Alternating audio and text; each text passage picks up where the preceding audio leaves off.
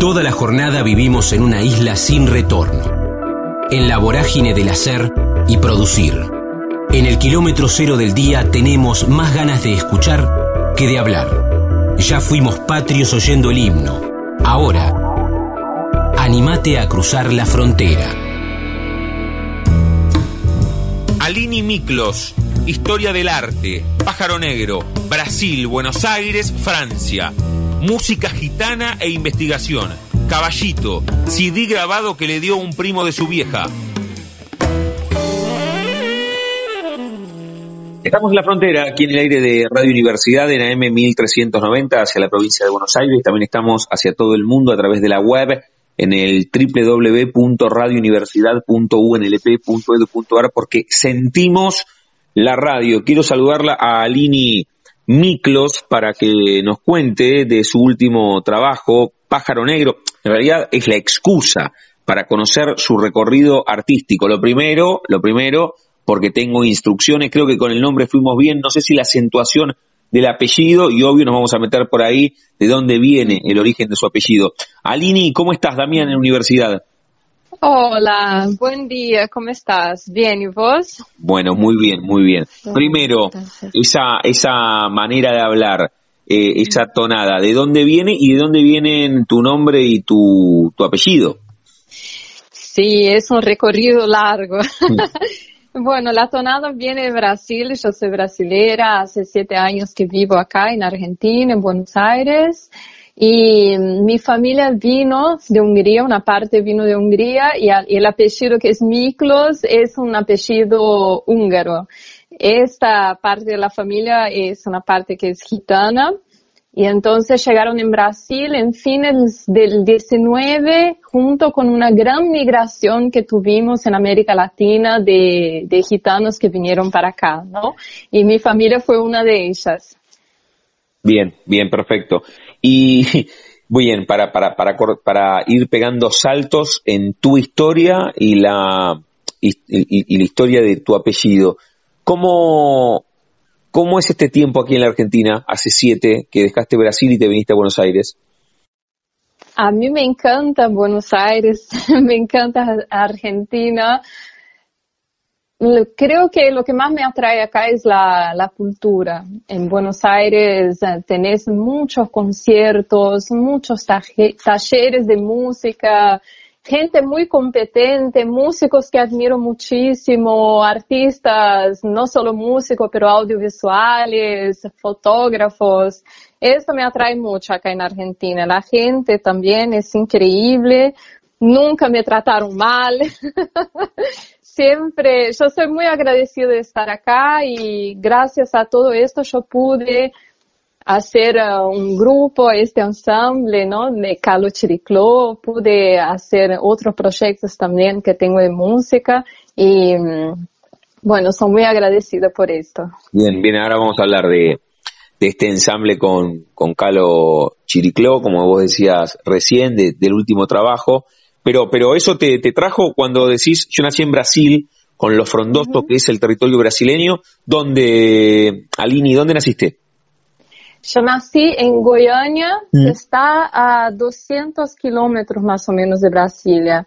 Y lo que pasó en Brasil es que cuando llegaron muchos gitanos en fines del 19, eran expulsos de las grandes ciudades y iban para el interior del país. Y entonces fue así que mi familia llegó en Goiânia en los años 50 más o menos, en la provincia de Goiás, y están ahí hasta, hasta los días de hoy.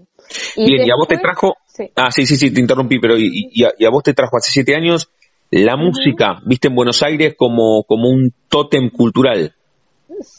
Sí y no porque cuando yo fui a hacer la maestría y el doctorado en Francia, y ah. entonces en Francia conseguí una beca para estudiar a León Ferrari acá en Argentina. Ah, Esto fue en 2011 y entonces eh, yo trabajé un tiempo en su taller, lo conocí, hice la investigación y fui conociendo más sobre Buenos Aires, me enamoré de la ciudad y pensé, es acá que quiero vivir ahora.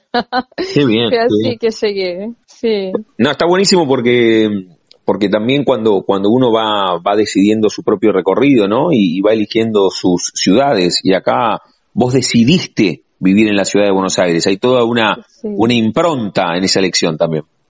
Claro, hay toda una impronta y es una impronta que se ve mucho en mis trabajos hoy en día, que sobre todo los trabajos artísticos, sí. Muy bien. Con Alini Miklos estamos charlando aquí en la frontera, en el aire de, Radio Universidad. Recién decías este ensamble, ahora vamos a hablar de, Pájaro Negro, pero, pero ¿en cuántas actividades musicales te encuentra este cotidiano, este, este julio de 2021? ¿En qué te encuentra enfocada desde lo artístico? Ahora, en julio, por eh, con el tema de la pandemia, mm. Eh, creo que afectó, eh, creo no, estoy segura que afectó el sector cultural de una manera muy fuerte y entonces todos nosotros fuimos muy impactados. Este CD, por ejemplo, lo quería lanzar antes, pero no se sabía lo que iba a pasar y quería esperar un poquito más que termine la pandemia, pero no sabemos cuándo y entonces decidí lanzar el CD ahora en julio. Eh, también gracias a la pandemia, eh, el acordeonista, por ejemplo, del grupo volvió a Grecia, es griego, después el trompetista volvió a Uruguay y ahora estamos ensayando con lo que quedó del grupo acá en Argentina eh, y además estoy haciendo una banda sonora para un documental en Brasil, que es un documental sobre gitanos. Bueno, es así que me encuentro en julio. con, muchísima actividad, ¿eh? Está bueno eso igual. Sí, sí, es, eh, a, a, mí me encanta. Y además también tuvimos un festival, eh, yo organicé un festival eh, que se llama Festival, que fue en mayo y junio, y entonces todavía faltaron algunas actividades que eran presenciales, no pudimos hacerla en julio porque era la segunda ola de la pandemia y la estamos haciendo ahora también. Mira vos. Bueno, sí. toda, esta actividad que tiene este julio de 2021, le digo a Alini Miklos, aquí en la frontera, en el aire universidad, y, ahora te voy a preguntar cómo, te vinculas con, con el arte, con la música, pero, pero ya que estamos en las actividades que tiene este tiempo, este tiempo tan particular, que es el tema de la pandemia, la segunda temporada, porque comenzó en el 2020 y seguimos en el 2021 y todavía final, final no sabemos cuando viene, lo están escribiendo los guionistas todavía el final de esta pandemia. Contanos de, Pájaro Negro y este ensamble puntualmente. Vamos a detenernos un ratito ahí, ¿te parece? Sí, sí, perfecto. Eh, la idea empezó eh, yo empecé a trabajar con, con, música gitana y todo porque es una, es un estilo que yo siempre escuché, escuché en mi casa, en las fiestas, y siempre canté las canciones de los abuelos. Y entonces, cuando fui a Francia, participaba de una organización que se llama La Voz de los Gitanos allá, y hicimos un grupo justamente para tocar en las manifestaciones. Entonces, eh, con este grupo mm, hacíamos manifestaciones en pro como de los derechos del, del pueblo romaní, tocábamos y era muy lindo. Y conocía a muchos gitanos allá que eran de Kosovo, de Rusia, de todos lados. y no solo esto, como también un investigador que es gitano que se llama Marcel Courtiad, que falleció hace muy poco, y entonces, estas personas que son muy generosas me disponibilizó todos los archivos que tenían y tocábamos estas canciones, investigué mucho, hablé mucho con ellos, fue muy interesante. Y entonces cuando vengo acá a Argentina, me quedo pensando, no puede ser que yo me quede con todo esto y no haga nada. Fue básicamente esto. Y entonces, hablando con un percusionista que se llama Lucho Bertolucci, que es increíble, toca la percusión árabe muy bien acá, él me dijo, bueno, tenemos que fundar un grupo, un, un ensamble de música gitana empezamos con esto y después el grupo, que era solo experimentación, yo les mostraba cuáles eran las canciones, cómo funcionaba, escuchaba muchísimo sobre la música gitana de Europa del Este, que es distinta de la música flamenca, ¿no? Y gracias a esto el grupo no solo hoy es un grupo de música, pero también es un grupo de investigación. Eh, entonces empezamos con la investigación, hicimos un proyecto para mecenazgo que fue aprobado, pudimos seguir con toda la investigación, hablando con personas acá en Argentina, qué quedó de la música de Europa del Este que llegó acá y cómo lo hacen, si escuchan o no. Y gracias a esta investigación hicimos el CD. Y además de esto, en el CD eh, pensamos, está bueno no solo hacer interpretaciones de canciones folclóricas, pero también está bueno componer. Y para componer yo fui buscando un montón de leyendas sobre gitanos eh, en, América Latina y en Europa eran leyendas eh, de no gitanos sobre gitanos y leyendas de gitanos sobre ellos mismos. Y entonces fui componiendo a partir de esas leyendas. Y en el CD son tres canciones mías y después son dos canciones del acordeonista que es Costas. Y después las otras canciones son reinterpretaciones de canciones folclóricas, pero con con, con un estilo más moderno, podríamos decir, con mezclas y todo, porque lo que pensamos es que no solo tenemos que interpretar, pero también tenemos que siempre pensar cuál es nuestro aporte ¿no? a esta cultura. Y entonces por esto que decidimos hacer esta fusión. Bien, bien, está buenísima la descripción, le digo a Lini Miklos, con ella estamos charlando y nos está contando de Pájaro Negro. Lo encontramos en, todas las plataformas, Alini, ¿verdad? Nos metemos, le ponemos así tu nombre, ponemos Pájaro Negro y lo encontramos el trabajo, ¿no? Sí, están en todas las plataformas, en iTunes, en Spotify, en YouTube. Pudimos lanzar el CD por Club del Disco, que hizo una difusión maravillosa. Y ahora estamos con Alicia Gubish también, que está haciendo una difusión maravillosa. Y sí, están en todas las plataformas digitales. Muy bien. Eh, Alini, nos estás contando tu último tiempo, bueno, tus años aquí en Argentina, este trabajo que encontramos en todas las plataformas, eh, Pájaro Negro, pero, pero ¿dónde aparece o, o, cuál es la primera fotografía mental que vos asociás con tu pasión, que es la música, allá en Goiânia, en, en Brasil? ¿Dónde aparece la música como, como puente de expresión en tu vida?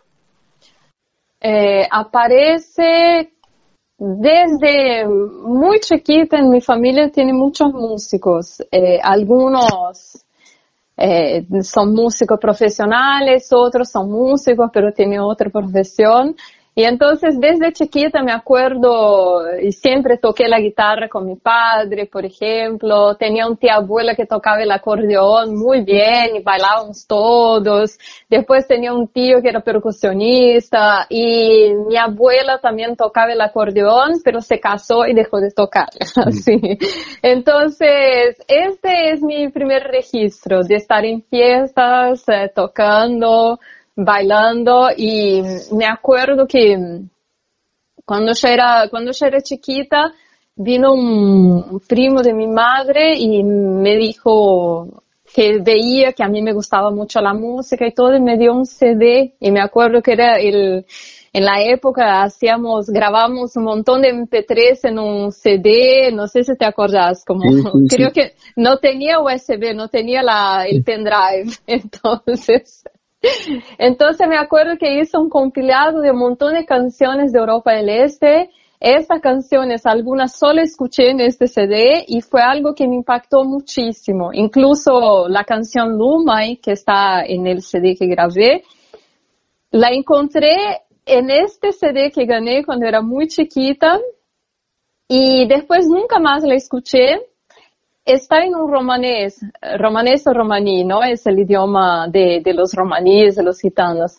Entonces está en romaní, yo entiendo más o menos la letra, mm, mandé la letra a un montón de gitanos acá en Argentina, en Brasil, como ellos entienden, pero no entienden tanto porque el romaní que hablan es un poco distinto de Europa del Este. Y después eh, pregunté a un amigo que es gitano que está en Kosovo, él me tradujo la letra, pero también tenía palabras que no entendía muy bien. O sea, es una canción muy misteriosa. No encontré el autor y es una canción que está en mi cabeza y pensé, la tengo que grabar ahora.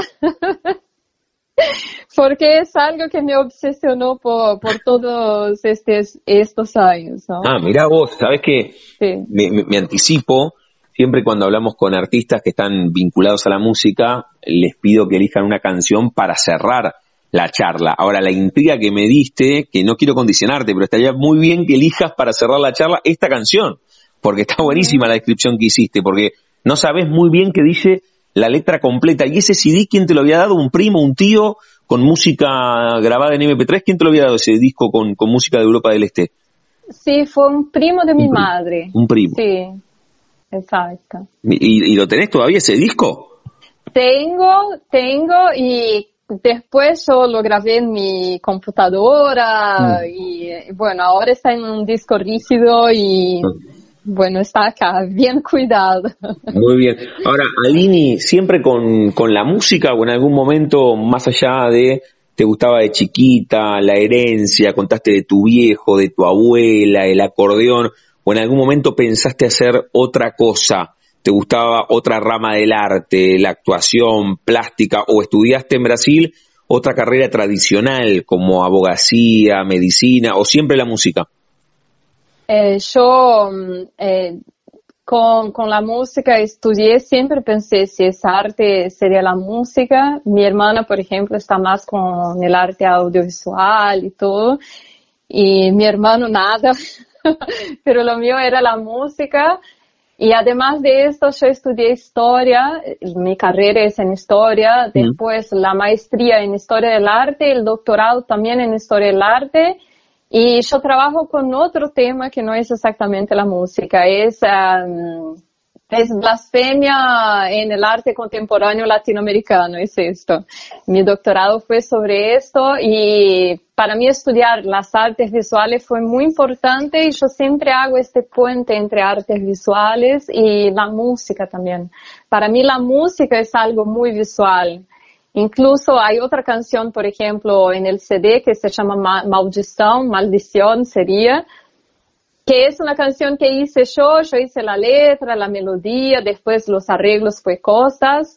Entonces, para mí esta canción, por ejemplo, es muy, muy visual y yo imagino todas las escenas, se asocia a un montón de pinturas clásicas, contemporáneas, y creo que eso me ayuda mucho en la composición también solo de esta pero de otra que se llama Vanushka también que está en el CD.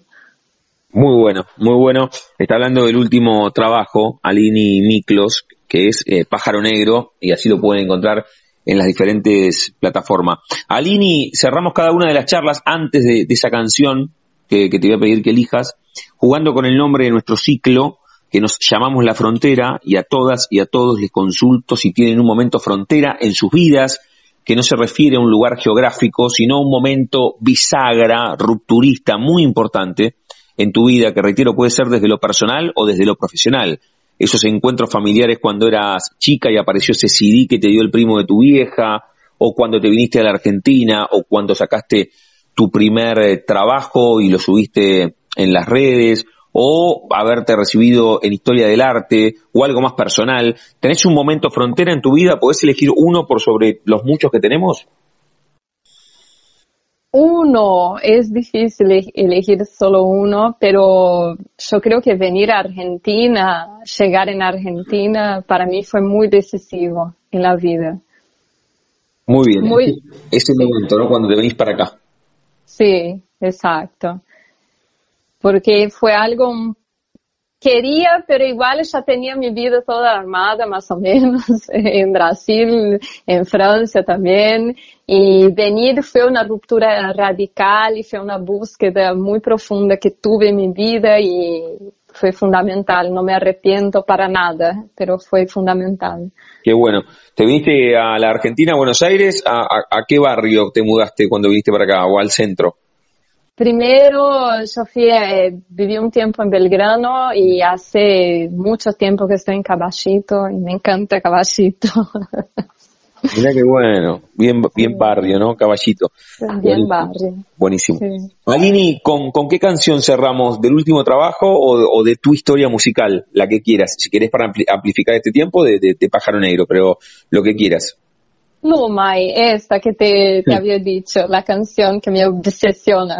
Bueno, reitera el nombre, ¿cómo es la canción? Así la buscamos. Se llama Lumai. Bien, la buscamos y con esa canción cerramos. Le digo a Alini Miklos y le agradecemos por este rato y, busquen el trabajo que está, que está buenísimo en las diferentes plataformas como Pájaro Negro. Alini, te mando un beso enorme. Gracias por este rato y por contarnos tu historia. ¿eh?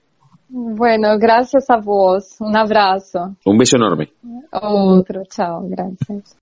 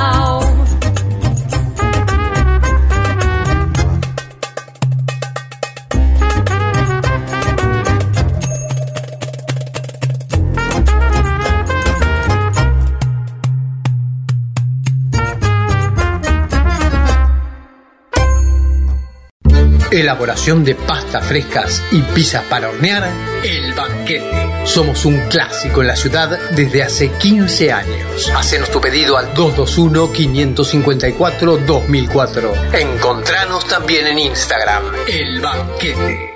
Especialistas elaborando pizzas y pastas. La frontera. El refugio de los que se animan a cruzar. Teodoro But. Glosas, novelas, periodismo, Entre Ríos, diseño. No me digas que no. Me morí literalmente. La verdad verdadera. Estamos en la frontera, aquí en el aire de Radio Universidad, en AM 1390, hacia la provincia de Buenos Aires. También estamos hacia todo el mundo a través de la web en el www.radiouniversidad.unlp.edu.ar porque sentimos la radio, bueno, como todo este tiempo, cuando digo este tiempo, hablo de ya varias temporadas que, tenemos una muy buena relación con Editorial Sicus, que tiene la enorme generosidad de mandarnos algunos títulos y a partir de ahí conocer, ellos hacen de puente entre nosotros y los autores, una editorial maravillosa, Sicus, y, a partir de ahí las charlas que se producen aquí en el aire de universidad. Siempre las presento de esta manera, como charlas y no como entrevistas. Se van abriendo las copas de los árboles y ahí vamos charlando. Y en este caso quiero saludarlo a Teodoro But, que escribió a través de Sicus La verdad verdadera. Es un poco el disparador, la excusa esa para conocer eh, parte de su recorrido. Teodoro, ¿cómo va? También en Radio Universidad, un gusto. Bien, ¿qué tal? ¿Cómo te va? Y muchos saludos a todos. Bueno, ¿cómo, cómo, primero ah, rompamos un poco la previa? Yo te preguntaba cómo, cómo se pronunciaba tu apellido, porque vos sos Teodoro Butch con doble O en el medio, y, y, siempre digo, porque también soy narrador de fútbol, que, que en esto hay que consultarle al que porta el apellido, Teodoro. Aquí el que define sos vos. Así que vos me decías que es But, pero un amigo como te dice Bot, marcando bien las dos O eh, porque es profesor. Claro. Este, entonces él habla muy bien en castellano. Este, bueno, sí, But, Etimológicamente, ¿de dónde viene? ¿Le diste importancia a la historia de tu apellido? No, no, no, no, no. Es, nada más es, eh, a ver, propiamente es un seudónimo literario. Yo soy como Mirta Legrand. Ah. Este, porque en realidad es una broma, nace como broma, no, no es. Eh, la, etimología del apellido es un apellido inglés, mm. pero no muy común. Lo común eh, sería Both, es decir, B-O-O-T-H. Ese es el apellido más común, digamos, más habitual. Bot es menos habitual. Por eso lo, lo usaba un, un escritor muy gracioso que es Evelyn Bob, eh, para uno de sus personajes lo usó, ¿no? Que, era Guillermo Booth. Bien. O pensé tenía un tío que se llamaba Teodoro que hacía algunas macanas. Y como yo en esa época escribía desde el campo, mm, desde lo que mis amigos consideraban el campo, este, me consideraban un escritor rural, digamos. Entonces, eh, por eso mm, el, eh, el But, ¿no? Por Teodoro But, el personaje este de esta novela. Bien, perfecto, perfecto. Ahí contaste entonces cómo, cómo fue el recorrido. Le digo a Teodoro eh, But, que escribió a través de Sicus La verdad verdadera. ¿Vos arribás a escribir, eh, Teodoro, a través del, del periodismo de tu recorrido? ¿Ahí llegas a, a que te interesa también escribir en formato libro? Mira, eh, yo en, en, lo que tiene que ver con, con las publicaciones, yo empecé como diseñador. Bien. Eh, y entonces diseñaba una revista política y en determinado momento me puse a escribir para esa revista.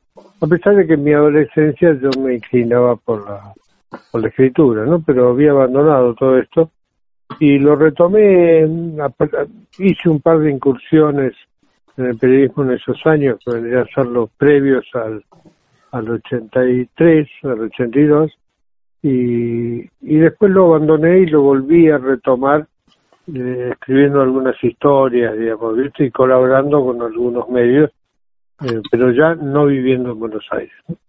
Eh, actualmente sí vivo en Buenos Aires, hablo de la capital, ¿no? Sí, ¿cómo fue, cómo fue eso que, que contaste? Perdón que te interrumpa, pero ya es la segunda vez que lo decís.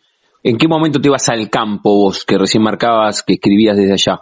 Eh, yo me exilé mm, de la Argentina en el durante cuando medio ya se quedó claro hacia dónde iba el gobierno de Menem, pero lo más lejos que llegué fue a Entre Ríos. Mm. Este, y ahí me quedé. Eh, pero bueno, fue como una especie de, de exilio o de asilo, digamos, ¿no? Eh, ¿Y Entre Ríos porque porque el GPS te marcó eso? ¿Porque tenías amigos, algún familiar? ¿Por qué? No, porque tenía, por un lado tenía una posibilidad de trabajo en un campo y por el otro lado, eh, bueno, para mi mujer no era tan complicado porque ella tenía que pedir un, un traslado en, en educación y ya podía aspirar, primero un, un traslado, después podía aspirar a un cargo. Y Bien, un traslado al revés, digamos, la mayoría de la gente quiere ir a, a la capital o hacia las capitales, y entonces un traslado al revés es relativamente sencillo, digamos. Con lo cual arrancábamos con, con algo, digamos, ¿no? Con, con, con laburo, digamos, ¿no? Que eso es muy importante. mira qué bien, mira qué bien. Sí, sí, sí, por eso, por eso Entre Ríos entonces, está muy bien la explicación, le digo, Y además porque es una provincia hermosa. hermosa, hermosa, está bueno, ¿no? Por eso, porque tal vez tenía alguna ligazón con tu nacimiento, ahí, ahí lo explicaste perfecto. Le digo a Teodoro But que escribió a través de Sicus La verdad verdadera. Ahora vamos a volver ese recorrido a tu autoexilio en Entre Ríos, después volviste para aquí, para, para la capital, como marcaste recién. Contanos de qué va, Teodoro, La verdad verdadera, editado por Sicus. ¿De qué va? Bueno, mira, son eh, distintas historias. eh, son, en realidad no- serían glosas, ¿no? Eh, porque la palabra aguafuerte la, la inventó para la literatura y la usó Roberto Alt. Mm, Yo no, no pretendo tanto. Pero eh, serían glosas, lo que en la radio antiguamente se llamaba glosas, que eran las tonterías que hablaba, que decía un locutor. Eh, entonces eh, se me ocurrió empezar a, a escribir estas cosas. Hablé con un amigo que tiene un, un medio de- periodístico en, en internet y me dijo que no, que, que eran divertimentos míos, cosa que seguramente era cierta. Este, entonces empecé a escribirla y publicarla en, en- o sea, mandarla por amigos, mandársela a algunos blogs, algunos las publicaban, y si no las ponían en Facebook. Claro, claro, el, el- el- muro de Facebook es muy de esto también, ¿no? Para canalizar lo que uno hace. Claro, yo lo que pasa es que no sé si sirve para algo todo eso, calculo que no, pero el tema es que esto mm, le gustó a- al titular de SICUS, que es un viejísimo amigo mío, A Coco Manoukian. Y Coco Manuquian es amigo mío desde hace décadas. Este, por eso es cuando yo ahí cuento que en realidad los dos fingíamos ser algo diferente a lo que fingimos ser ahora. Este, no, yo lo conocí por el año 74, 75. Coco. Mm. Y, y bueno, a él le gustaron y, y se empecinó en publicarlo. Eh, y bueno, qué sé yo, más o menos quedó algo medio coherente, digamos, son Mm. pequeñas notas sobre sucesos pequeños también o personas no muy importantes. Bien. Eh. ¿Y qué, qué sentiste vos? Porque está buenísimo, porque fue un recorrido al revés. Primero vos buscabas que se publicasen estas glosas que vos escribías. Bueno, primero te dijeron, no, es un divertimento tuyo. Y al revés, lo empezás a poner en Facebook, lo ve Coco Manoukian, le gusta y te dice, vamos a publicarlo en Sicus. Con el libro ya editado, Teodoro, ¿qué sentiste cuando, cuando lo viste? Porque fue medio una creación colectiva entre tu pluma y las ganas de Coco. Sí, eh, y además que es muy linda la edición. Es buenísima. Te iba a preguntar si habías intervenido vos en el diseño por tu, por tu antecedente. No, no, a, a mí se me ocurrió la imagen de la tapa, nada más. Y, creo que algo tuve que ver porque le mandé a, a uno de mis hijos para que viera si podía conseguirla con la resolución suficiente. Mm. Pero creo que todo el mérito es de la diseñadora de Fico. Mm. Claro, tiene... Y además salió, linda, la verdad que salió linda. Contanos qué es la foto, ya que, que haces referencia a la portada, y arriba dice la verdad verdadera, el nombre de tu libro, y tiene como un fileteado, ¿no? Sí, sí, esas son cosas de la eh, sugerencias de la diseñadora de, la editorial, ¿no? No, la imagen es eh, una serie de, trabajadores de un frigorífico que están bailando el tango entre sí. Este, que es muy muy linda la foto y muy graciosa a la vez, ¿no? Porque son unos señores todos de bigote, con delantales y no la tengo ahora a mano, pero este y que imagínate el trabajo que hacían, así que eran todos cuchilleros hmm. y bailaban el tango entre ellos, ¿no? ¿no? No hay ninguna mujer ahí. Sí, sí, es de esas, con el libro objeto, con el libro físico, sigue pasando esto que la tapa es la puerta de entrada, ¿no? Si la portada, si la tapa es cautivante, te invita, te llama a por lo menos tomarlo cuando uno está en las bateas de las librerías y ver de qué va. Y, este libro, eh, además de tu pluma, Teodoro, tiene eso, ¿no? Que es un libro llamativo. Sí, sí, a mí me, pareció muy linda edición, realmente. Yo lo felicito a Coco por esto. ¿no? Mm. Eh, ¿Cómo, ¿Cómo fue tu recorrido hasta llegar a la verdad verdadera? Eh, porque ahí estaba viendo también lo que marca tu, tu, un poco tu, tu autobiografía o tu biografía ahí en la solapa de la tapa. ¿Cómo, ¿Cómo fue tu recorrido? ¿Tenés algunas eh, novelas escritas? Pero, ¿cuál, es la primera foto? Bueno, un poco lo, lo, decías hace un ratito, pero quiero ir un poco más atrás. Si vos encontrás esa primera foto en tu cabeza que te linkea con la escritura. Fue a los 3, 4 años, te gustaba, tuvo que ver con la lectura, en tu casa había muchos libros, no sé, la maestra de lectura del primario. ¿Cómo, cómo te encontrás por primera vez con un lápiz y un papel? Ah, eh, bueno, en mi casa había muchos libros, realmente. Tanto mi viejo como mi vieja eran muy lectores. Eh, no era gente muy, muy instruida, ¿no? Pero eran muy lectores. Eh, y después, sobre profesores, yo tuve una gran profesora de literatura eh, que me introdujo en, en, en, en alguna gente a la cual yo, en algunos autores a los cuales yo no hubiera podido llegar. Por ejemplo, autores norteamericanos o ingleses que en general uno no llegaba a, a, esa gente, ¿no?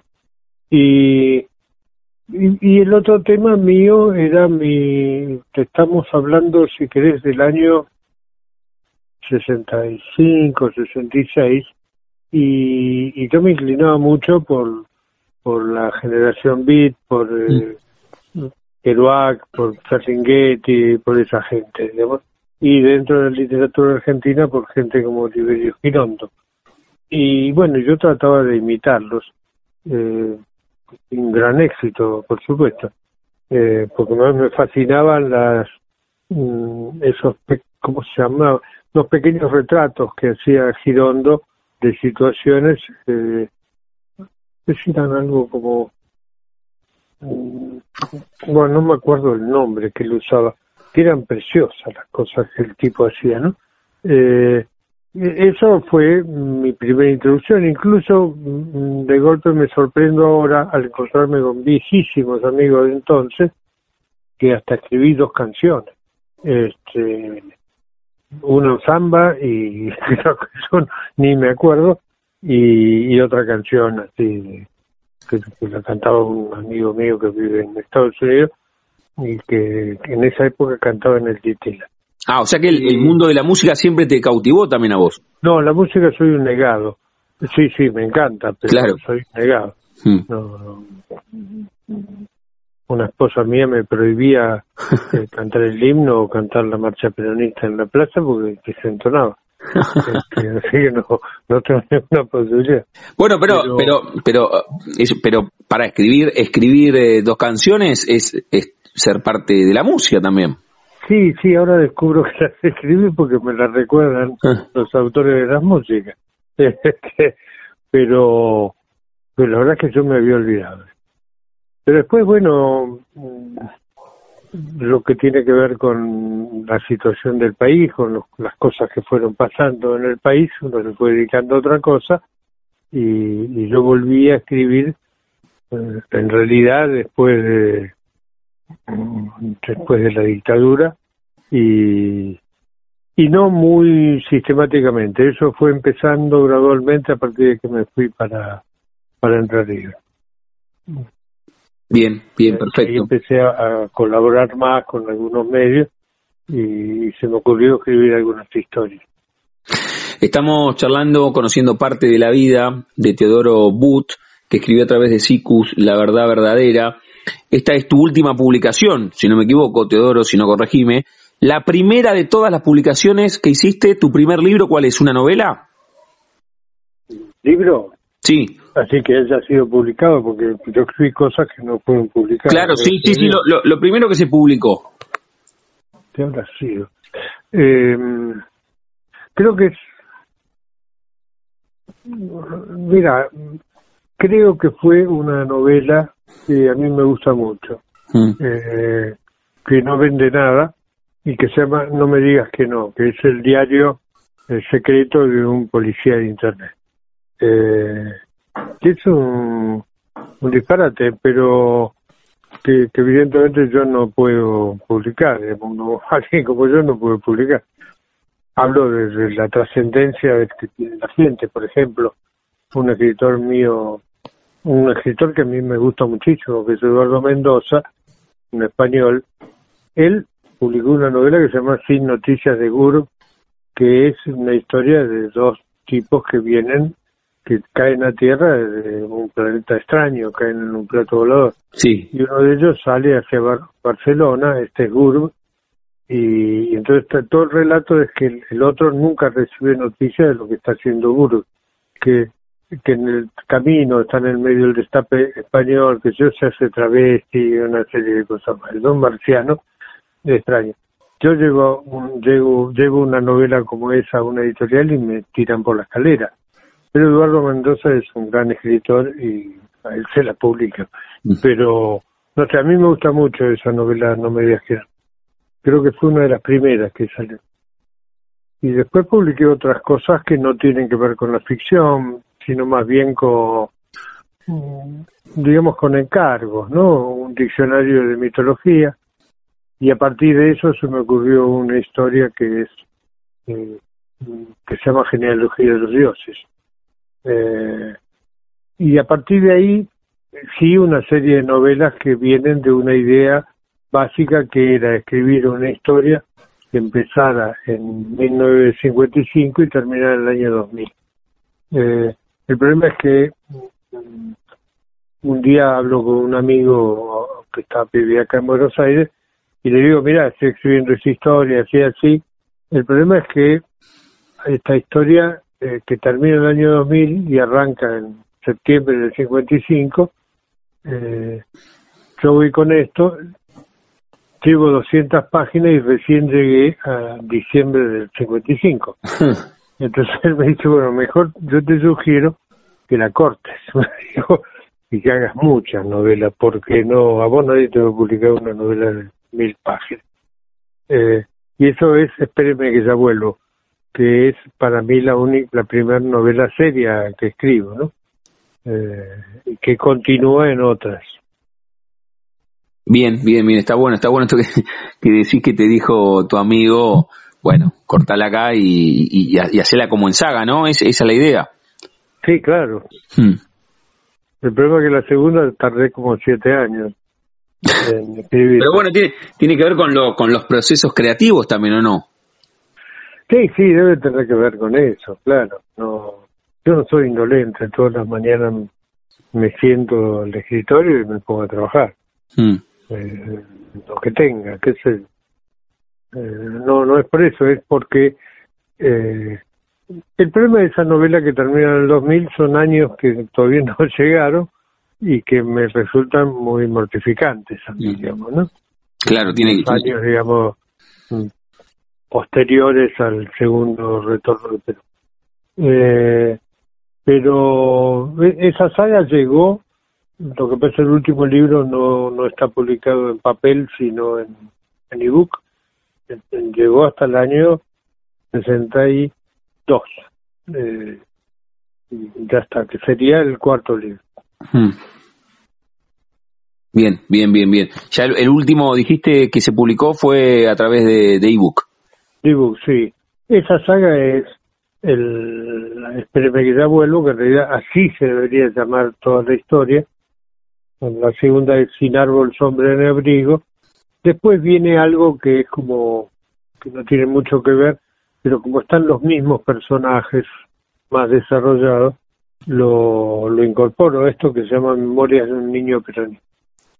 Y la última, la, la que está en, en ebook, es eh, Ahora puede contarse. Y transcurre en medio de una de la carrera de turismo de carretera estándar del año 62, que ganan las, las suecas. Bueno, vos debes ser muy joven para recordar esto, pero esto desató una serie de polémicas eh, muy grandes. Incluso el año siguiente hubo una, una gran división entre los aficionados al, al automovilismo porque corría Juan Manuel Bordeaux, entonces había una gran hinchada de Bordeaux para que le ganara la sueca, pero las suecas volvieron a ganar el año siguiente, ¿no? Bien. Esto transcurre antes, en, este sentido. Bien, bien, perfecto. Está bueno esto que, que contás de, de la saga que va del 55 al 2000. Le digo a Teodoro But, con él estamos charlando aquí en la frontera en el aire de Radio Universidad, con, con la excusa, el disparador de su último libro publicado a través de SICUS, La Verdad Verdadera. Antes de hacerte la pregunta final, Teodoro, el, el tipo que escribe y que escribe novelas y este diccionario por encargo y que tiene también recorrido en diversos medios, ¿qué, qué hizo además? O, o vos que escribís, el, el, el, escritor a quién le ganó? ¿En algún momento ¿Compitió el escritor contra algún deportista? ¿Estudiaste alguna otra carrera universitaria? Eh, no sé. ¿A, quién le ganó el escritor? Eh, no, no es que el escritor le ganó a nadie, sino que hubo un, activista político que se retiró. Mm. Este, yo en realidad, el problema es que la vida me fue llevando hacia la militancia política, lo cual en realidad en un momento me impidió estudiar y, y después ya no tuve ganas de hacerlo, ¿no? Eh, cosas de, esa época, ¿no? De, de, de la primera juventud en la cual yo terminé preso en la toma de, de la Facultad de Filosofía y Letras sin ser alumno, eh, con lo cual me, me, me bocharon para poder entrar a esa misma facultad. Yo pensaba estudiar arqueología, y, lo que más me interesaba a mí era la antropología. Mm. Eh, esto era mi, mi pasión en ese entonces, o la historia. Y después, cuando tuve oportunidad, no, no tuve ganas, digamos, ya, no porque estaba metido en otras cosas. Es, a ese le ganó, no es que el escritor le ganó, sino que el otro que había llegado de casualidad bajo los brazos. Bien, bien. Entonces apareció, apareció el escritor en algún momento como para, como para tomar ese, ese lugar vacante de qué ibas a hacer. Sí, yo creo que un escritor escribe las, las historias que no, que no puede protagonizar, ¿no? Mm. mm. Es decir, lo que no puede hacer, cuenta acerca de lo que no puede hacer o lo que hicieron otros. Está bueno esto. Está bueno esto que decís. Teodoro, y también... Sí. A mí me gusta eh, compartir esas cosas porque la porque la historia, la vida tiene una continuidad, las cosas que ocurren hoy no vienen del aire, vienen de algo que pasó antes, y en general hay una mirada un poco distorsionada de las cosas que pasaron antes. Entonces tratar de contarlas de otro modo y de que, que sean legibles, interesantes, entretenidas, eh, es lo que a mí me gusta. Me encantaría que mis nietos alguna vez puedan leer las, estas historias y que les gusten, digamos, ¿no? Mm. bueno. Sin más pretensiones que eso, ¿no? Y bueno, eso, eso me gustaría. Ahora, a, ver, esto es complejo porque si te pidiese que cuando vienen artistas a La Plata les digo, bueno, inviten a los platenses a que vayan al teatro a verlos. A mí me gustaría que en primera persona invites a los que nos están escuchando a que lean La verdad verdadera o alguna de tus novelas, que invítalos a que los lean a tus libros. No, yo le invitaría a que lean La, verdad verdadera, mm. este, en, la cual yo además incluí algunas historias que no que, no escribí en, el año pasado, porque son todas historias escritas el año pasado escribí algunas cosas, incluí algunas cosas que había escrito antes, incluso me olvidé, eh, recién lo conversaba con mi esposa, eh, me olvidé de incluir un, un, prólogo que, que, yo escribí alguna vez a, al Facundo de Sarmiento mm. y que el editor me lo tiró por la cabeza. Mm. me dijo, yo esto no puedo publicar. Este, que hubiera estado bien, que es tratar de contar eh, de una forma legible eh, cosas interesantes de, la historia argentina y en algunos casos de, la historia general, ¿no? Mm. Eh, me parece que lo que hay que tratar de hacer es acercar esas historias a, a, los tipos comunes que somos nosotros, ¿no? Bien. Yo por eso les recomendaría la verdad verdadera. Después, la si charla... las historias, fenómeno la novela mejor. sí, obvio, ni hablar, ni hablar. La charla con Teodoro But, aquí en la frontera, en el aire de universidad, que editó su último libro a través de SICUS, La verdad verdadera. Teodoro, cerramos cada una de las charlas jugando con el nombre de nuestro ciclo. A todos y a todas les consulto si tienen un momento frontera en sus vidas que no se refiere a un lugar geográfico, sino un momento rupturista, bisagra, decisivo, que puede ser desde lo personal o desde lo profesional, ese autoexilio tuyo en Entre Ríos, haber sido padre, la primera novela que publicaste, eh, ese tipo que tuvo su bagaje político, que terminó preso y recién lo contaste. Bueno, no sé, tuviste apendicitis cuando tenías seis, te quedaste solo en el hospital, lo que vos quieras, un momento que sentís que fue decisivo en tu vida. Uf, eh, bueno, primero eh, te aviso que el nombre de Frontera a mí me remite a la editorial Frontera que sacaba la revista Hora Cero, este, que era, una editorial de Western del año 60. Mm. Pero bueno, no, no viene el caso de nada.